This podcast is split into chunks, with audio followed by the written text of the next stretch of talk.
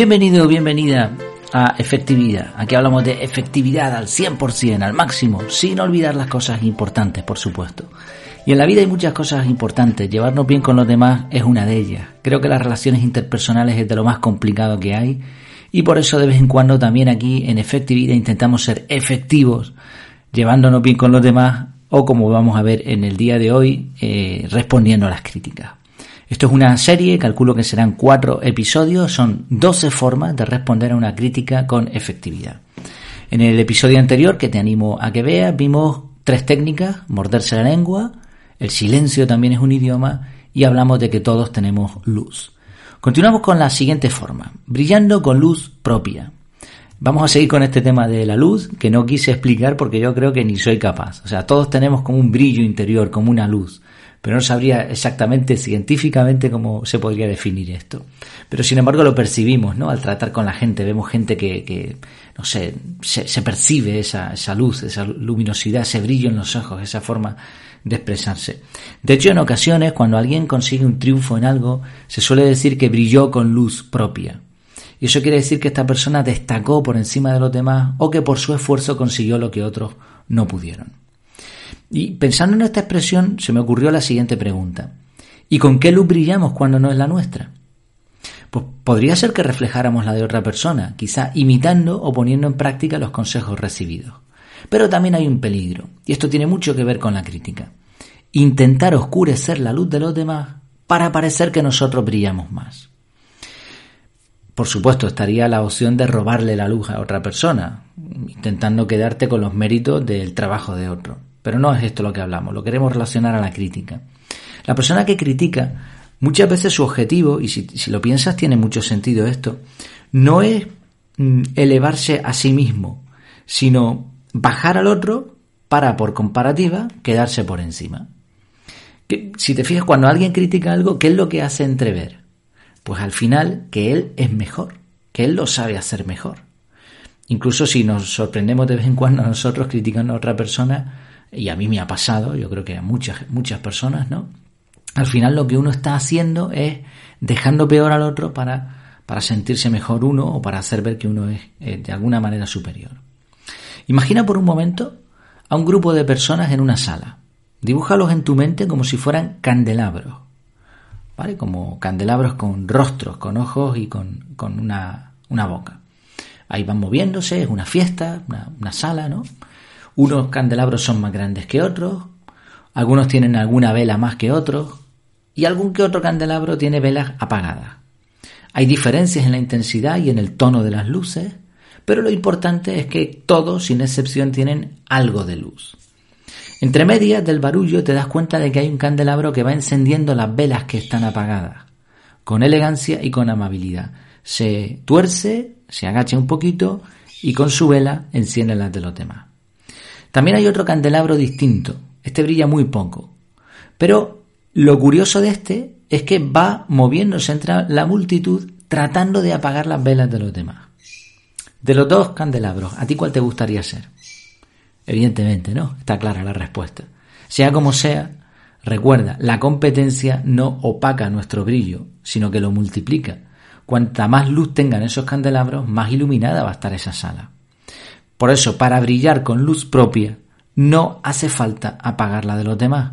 Al contrario, cuando uno entiende esto y se esfuerza por brillar con su propia luz, al mismo tiempo que comparte lo que sabe y lo que puede con los demás, va apagando la crítica ajena. Y al final ese que tiene poquísima luz y que se dedica a apagar la luz de los demás, se queda solo, porque todo el mundo está brillando.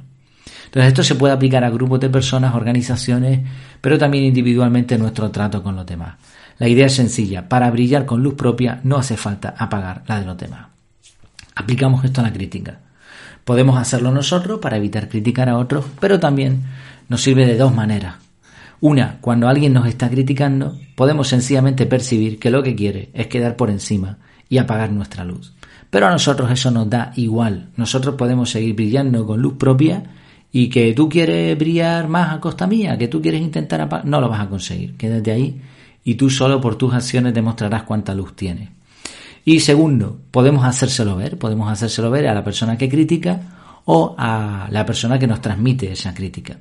Podemos sencillamente decir, pues mira, hoy entiendo que tú consideres que lo hace mejor, oye, pues si así es, fantástico. O sea, decimos lo que quiere sin que la persona siquiera se haya dado cuenta a lo mejor de lo que está haciendo con su crítica, desvelamos el, el papel y de esa manera pues la crítica se queda sin fuerza ninguna.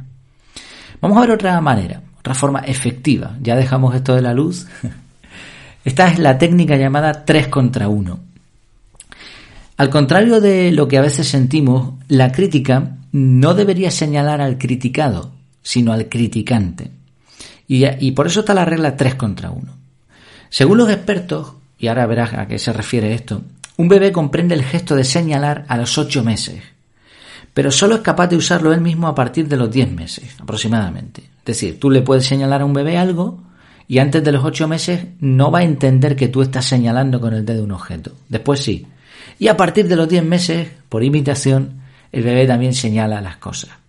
Y es probable, bastante probable, que este gesto de señalar se aprenda antes incluso que a hablar. Una vez que un bebé aprende a señalar, va a usar este gesto con bastante frecuencia para pedir cosas o para señalar algo que le ha llamado la atención. Puedes hacer, si quieres, ahora un ejercicio de visualización y pensar en un bebé señalando algo y, eh, y tú no sabes a lo que se refiere y de pronto el bebé sigue eh, al, cabo de un rato riéndose a lo suyo, ¿no? Qué, tierna, ¿verdad? Esta, esta forma de comunicación tan temprana. Ya de mayores seguimos señalando, pero con limitaciones. Hasta se puede considerar ofensivo señalar con el dedo a alguien. La otra forma de señalar es con el lenguaje. Señalamos al criticar a otros, al hablar mal de los demás, o al acusar a alguien, como si le señaláramos con el dedo y dijéramos ese, ha sido ese. Incluso se puede intuir lo que sigue. Yo no, ha sido él, yo no. Lo curioso del caso es que nos olvidamos de que este gesto se realiza de una forma interesante. Mientras el dedo índice señala en una dirección, inevitablemente hay tres dedos que te señalan a ti. Haz la prueba. Señala con el dedo y te fijarás que, bueno, el pulgar va a lo suyo para arriba, pero hay otros tres dedos que te señalan a ti. Y esto sucede con la crítica. Cuando intentamos dirigir la atención a otros criticando, al final lo que hacemos es señalarnos a nosotros mismos. De nuevo, esto se puede aplicar directamente o indirectamente. Indirectamente, bueno, pues simplemente podemos entender esto cuando nos están criticando y ver con claridad que es la persona que critica la que queda mal al final. Mucha gente dice esto de, si tú me has criticado a mí o has criticado a tal persona, no, al revés, exacto. Si, si, si has criticado a, tal persona con tanta ligereza, probablemente mañana lo hagas conmigo. Y esto el cerebro lo sabe, lo reconoce. Por eso las personas que están todo el día criticando al final se quedan solas. Pero también podemos reconocerlo directamente y decírselo a la persona. Oye, ¿te has dado cuenta que cuando me criticas a mí, cuando me señalas con el dedo, tienes tres dedos que te señalan a ti? Y dices esto y se acabó, se acabó la crítica. Bueno, pues aquí tenemos otra, otra técnica más. Vamos a hablar de la tercera de hoy, Yayaganda. Este tipo de crítica es bastante sutil y también dolorosa. A ver si te suena lo siguiente.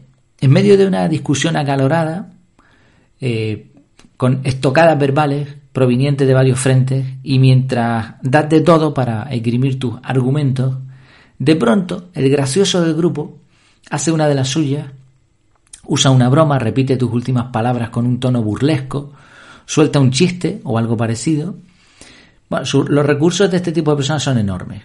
Pero sea cual sea el que use, justo a continuación suelta una risa estruendosa y peor, contagiosa. El resto del grupo no tarda mucho en acompañar la carcajada, mientras tus impresionantes argumentos se desvanecen como un globo pinchado mientras se aleja. Da igual que te pongas serio, que te rías un poco e intentes volver a la retórica, que cambies de razonamiento, nada. El desastre está hecho. Aunque no lo parezca, lo que el otro ha conseguido es una forma de crítica, una desacreditación, una crítica indirecta, dando por sentado que tus argumentos no valen para nada. El grupo se quedó con la risa y tú perdiste la razón. ¿Te suena? ¿Has vivido alguna vez esto?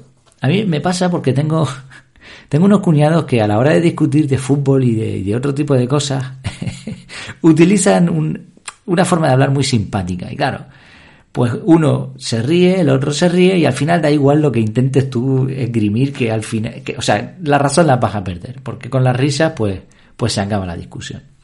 Bueno, pues a esto se le ha llamado Yayaganda. El término viene de un estudio del 2017 que explicaba cómo los servicios de inteligencia rusos usan el humor o la burla para desinformar. Así que fíjate, ¿eh? no, es una crítica súper poderosa. Y esto quizá te suene de alguna serie de televisión, pero aparte es que esto es la realidad. En la vida real, en la, conversación cotidiana, puede suceder lo mismo y es una forma de crítica que recibimos. En vez de decir, no, fulanito no sabe hacer esto, lo que hacen es desacreditarte con algo pues de risa, con humor. La técnica, el contexto puede variar, pero el punto en común es el mismo. Se oscurece la verdad y se critica a la víctima. Lo que se evita con esto es analizar si el argumento o la acción de la persona criticada es correcta o no. Por eso, tres reflexiones con respecto a esto. Primero, intentar convencer a alguien propenso a usar Yayaganda o la crítica en general no solo es perder el tiempo, sino incluso puede llegar a ser una tremenda insensatez por nuestra parte.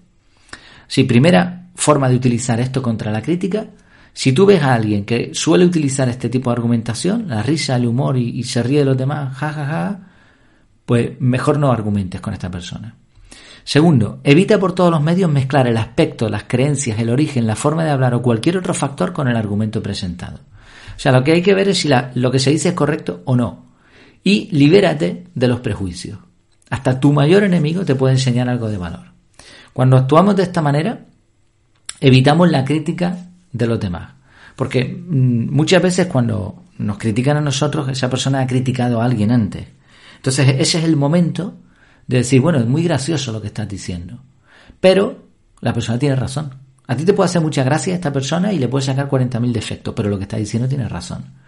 Ahora, cuando esa persona ve que tú actúas sin prejuicios, sin fijarte en ese tipo de aspectos colaterales, a esa persona se va a cuidar mucho de criticarte utilizando ese insulto barato. Y tercer punto, jamás caigas en el insulto barato o en la risa fácil. Aprende de todos, pues todos tienen algo que enseñar. Si diríamos que esta tercera técnica de hoy, Yayaganda, se puede utilizar de forma proactiva y evitar la crítica futura. La próxima, en el próximo audio vamos a hablar de otros tres argumentos. Mándala a callar, veremos a quién, que nadie le crea, este es muy bueno, y termómetros y termostatos. Y seguimos con la serie. Espero que te estén gustando. Cualquier comentario me vendría súper bien para saber si este tipo de cosas te interesan o no. Pues nada, mientras nos vemos de nuevo virtualmente, que lo pases muy bien.